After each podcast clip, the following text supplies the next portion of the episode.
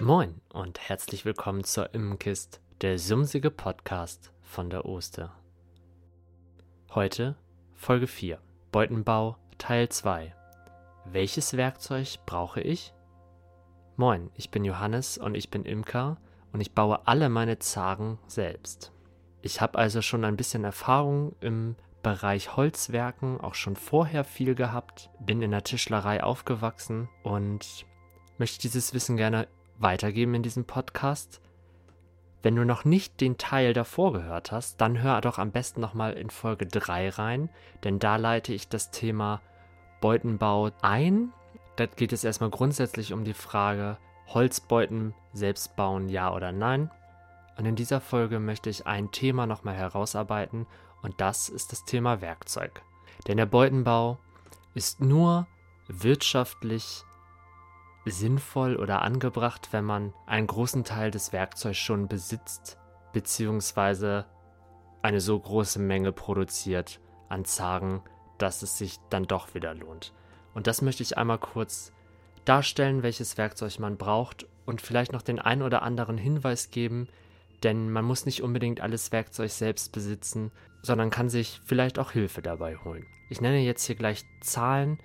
Ich habe im Internet geschaut, ohne groß zu suchen, einfach das Werkzeug eingegeben bei einem großen Baumarkt und genau danach habe ich auch geschaut. Also ich habe im Preis jetzt nicht das billigste Werkzeug ausgewählt, sondern so ein Mittelklasse-Werkzeug. Natürlich ist es sinnvoller und vor allem sicherer, durchaus mehr Geld auszugeben, aber das müsst ihr entscheiden, da müsst ihr euch selbst mit befassen. Grundsätzlich empfiehlt sich halt einfach, wenn man keine Ahnung hat, wie die Werkzeuge funktionieren, lässt man es am besten. Ansonsten kann man den Schreiner groß machen und ähm, hat leider dann nicht mehr so viele Finger. Egal bei welchem Arbeitsschritt sind ein paar Werkzeuge essentiell. Dafür habe ich so ungefähr 70 Euro angesetzt. Dazu gehören Lineal bzw. ein Richtscheit, also irgendwas langes, gerades zum Zeichnen. Alternativ dazu kann man eine Schlagschnur verwenden. Man braucht entweder einen Gliedmaßstab oder einen Maßband. Winkel, vielleicht sogar einen großen Zimmermannswinkel und einen kleinen, um nachher die Richtwinkligkeit auch zu überprüfen.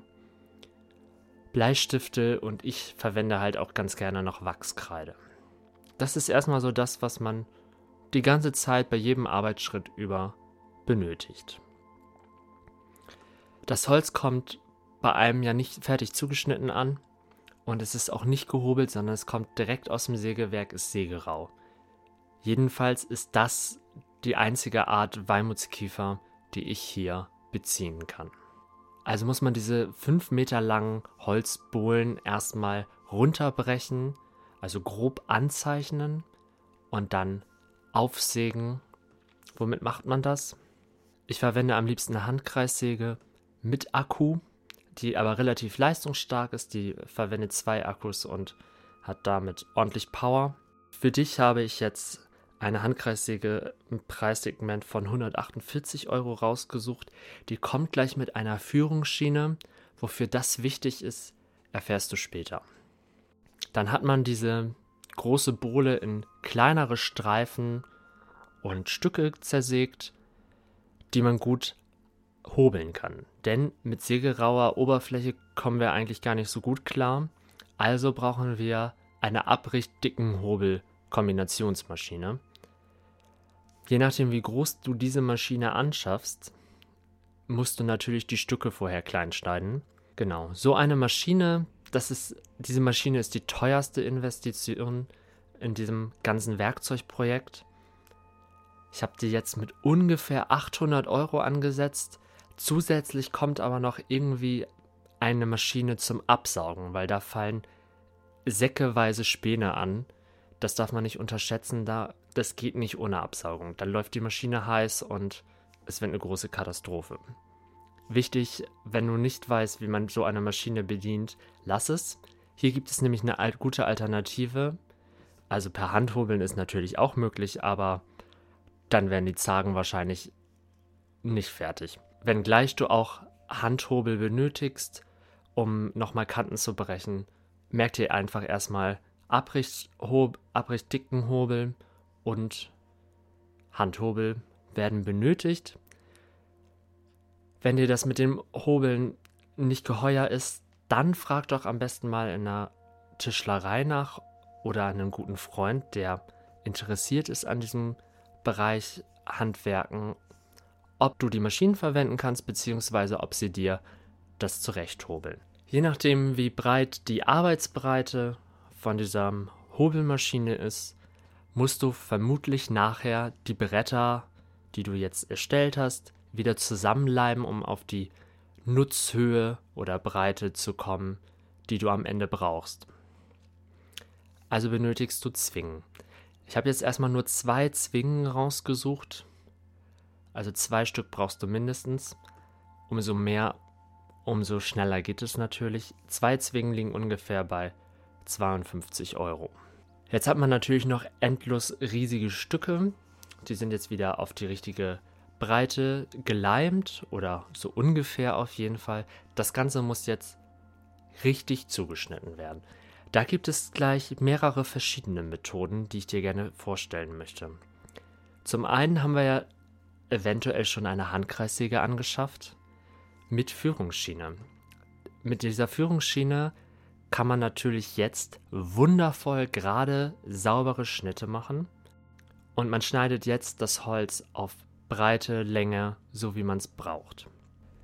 Handkreissäge ist wie gesagt eine Möglichkeit, Handkreissäge mit Führungsschiene. Manche Hersteller, zum Beispiel die Hand, der Hersteller der Handkreissäge, die ich verwende, die haben auch einen Parallelanschlag für die Führungsschiene. Nicht für die Säge, sondern für die Führungsschiene und auch Winkelanschläge und so weiter.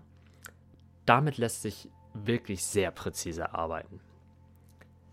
Alternativ dazu und die professionellere Variante wäre, eine Tischkreissäge zu verwenden, beziehungsweise eine Tischkreissäge in Kombination mit einer Kapp- und Gärungssäge. Auch diesen Teil könntest du an eine Tischlerei oder an einen erfahrenen Freund abgeben, genauso wie den nächsten Schritt. Oben gibt es ja diese Nut oder diese Falz, auf der die Riemchen aufliegen. Die ist natürlich nicht im Holz drin, die muss auch rausgearbeitet werden.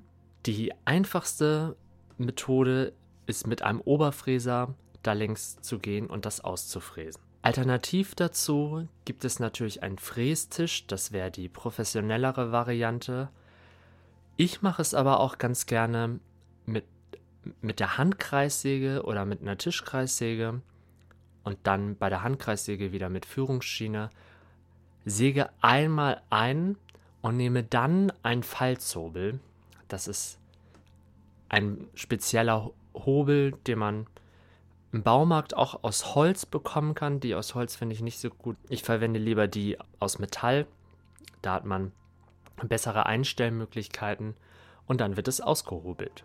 Vielleicht lässt sich jetzt auch der nächste Schritt in einer Tischlerei oder von einem guten Freund vorbereiten, auf jeden Fall. Denn jetzt folgen die Griffmulden. Also die Zagen, die ich verwende, die haben keine Leisten, die aufgeleimt sind oder aufgeschraubt sind, wo man die Zage dran festhalten kann, sondern haben so eingelassene Griffmulden. Die großen Firmen machen das mit einer guten Tischfräse. Ich habe eine Tischfräse, aber die kann das zum Beispiel nicht. Stattdessen habe ich zwei Alternativen verwendet, die ein Gemisch aus Elektrowerkzeugen und Handwerkzeugen sind. Entweder nehme ich eine Handkreissäge, Achtung, das muss dann eine Tauchsäge sein, und säge einmal kurz an der Stelle der Griffmulde ein. Oder ich nehme eine Oberfräse und fräse diese Nut ein und nachher nehme ich dann Stecheisen oder Hohlbeitel und arbeite die Mulde per Hand aus. Ich habe jetzt den Preis von diesen, diesen letzten beiden Arbeitsschritten zusammengefasst weil da viele Werkzeuge jetzt mehrfach drin vorkamen. Das sind ungefähr 190 Euro dann. Jetzt kommen wir wieder zu den Sachen, die du definitiv alleine machen kannst, obwohl sie natürlich zu zweit mehr Spaß machen, aber wo du keine professionelle Hilfe brauchst. dass das Bohren und Verschrauben, also einmal vorbohren und nachher die Querseiten an die Linksseiten schrauben.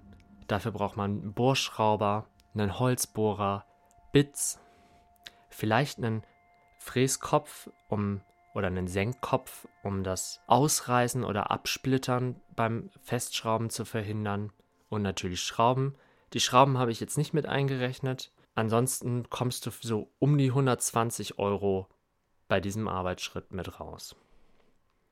Und der letzte Arbeitsschritt ist die Oberflächenbehandlung. Einfach ölen, also Öl und Pinsel habe ich jetzt genommen, sind ungefähr 15 Euro. Insgesamt liegen wir also bei ungefähr 1400 Euro Mindesteinsatz. Also nach oben ist natürlich keine Grenze gesetzt, aber so 1400 Euro muss man investieren, wenn man Zagen selbst bauen möchte oder Beuten selbst bauen möchte. Ah, du kannst natürlich jetzt sagen, ah, ich habe den Tischler in der Nachbarschaft, der hobelt mir meine Bohlen dadurch. Und dann fallen ja für dich auch schon 800 Euro an Kosten weg. Außer er will natürlich irgendwie Strom und Arbeitszeit haben. Da musst du mal schauen, wie, wie das ist. Das war jetzt der kurze, lange Überblick über die Werkzeuge. Dir fällt auf, eine Säge ist schon ziemlich sinnvoll und einige andere Sachen tauchen auch immer wieder auf. In der übernächsten Folge komme ich dann auf diese Liste wieder zurück, wenn wir einmal die Kosten durchrechnen gemeinsam und schauen, ob es sich für dich überhaupt lohnt, Zagen selbst zu bauen oder ob es sich eben nicht lohnt. Ich habe halt den großen Vorteil, dass ich diese Werkzeuge alle schon besessen habe, als ich angefangen bin, Zagen zu bauen. Bei meiner Rechnung fällt also diese Investition ins Werkzeug einfach raus, weil ich sie halt schon vorher getätigt hatte. Und wir rechnen es einfach gemeinsam durch, ab wann es sich dann lohnt. Ich hoffe, du hattest Spaß in dieser Folge und bist jetzt nicht allzu schockiert über den hohen Einstiegspreis von, der, von dem Werkzeug. Vielleicht bist du auch in den nächsten beiden Folgen dabei, in denen ich nochmal über den Beutenbau sprechen möchte. Ansonsten wünsche ich dir alles Gute und viel Spaß mit deinen Bienen. Mach's gut.